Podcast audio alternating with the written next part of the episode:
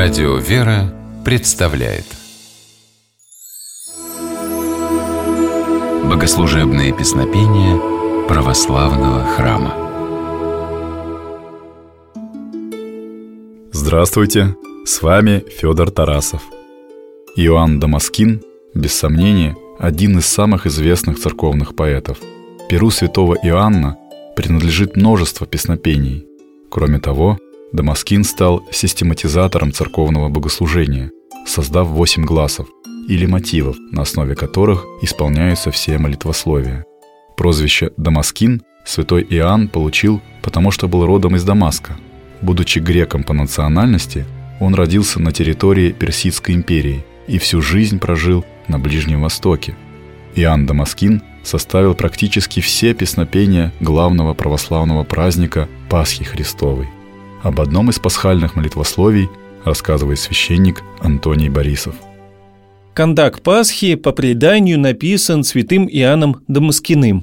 Кандак – это особый тип молитвословия. В древности кандаком называлась целая богослужебная поэма, состоящая из 20 или более строф.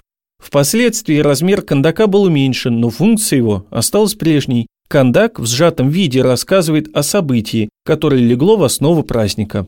Послушаем, о чем говорит нам кандак Пасхи. По-славянски он звучит так. «Аще и во гроб снесшел и себе смертне, но адово разрушил иси силу, и воскрес еси, яко победитель, Христе Боже, жена мироносицам вещавой, радуйтеся, и твоим апостолам мир даруей, падшим подаяй воскресение».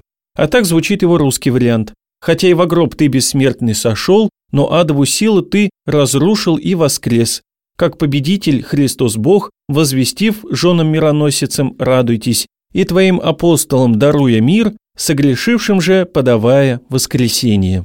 Кондак Пасхи, составленный Иоанном Дамаскиным, показывает нам всю канву событий, которые предшествовали воскресению Христа и последовали за этим чудом. Спаситель был убит на кресте, будучи бессмертным Богом, он, тем не менее, умер, но только для того, чтобы спасти людей от вечной смерти. Христос воскрес. После восстания из мертвых он явился сначала женам-мироносицам, а затем апостолам.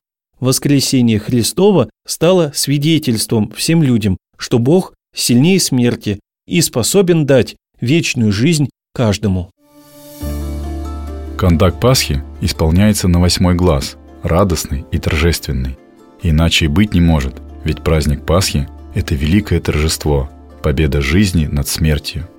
А теперь давайте послушаем кондак Пасхи в исполнении хора церковно-певческой школы во имя преподобного Иоанна Дамаскина при соборе Владимирской иконы Божией Матери города Санкт-Петербурга.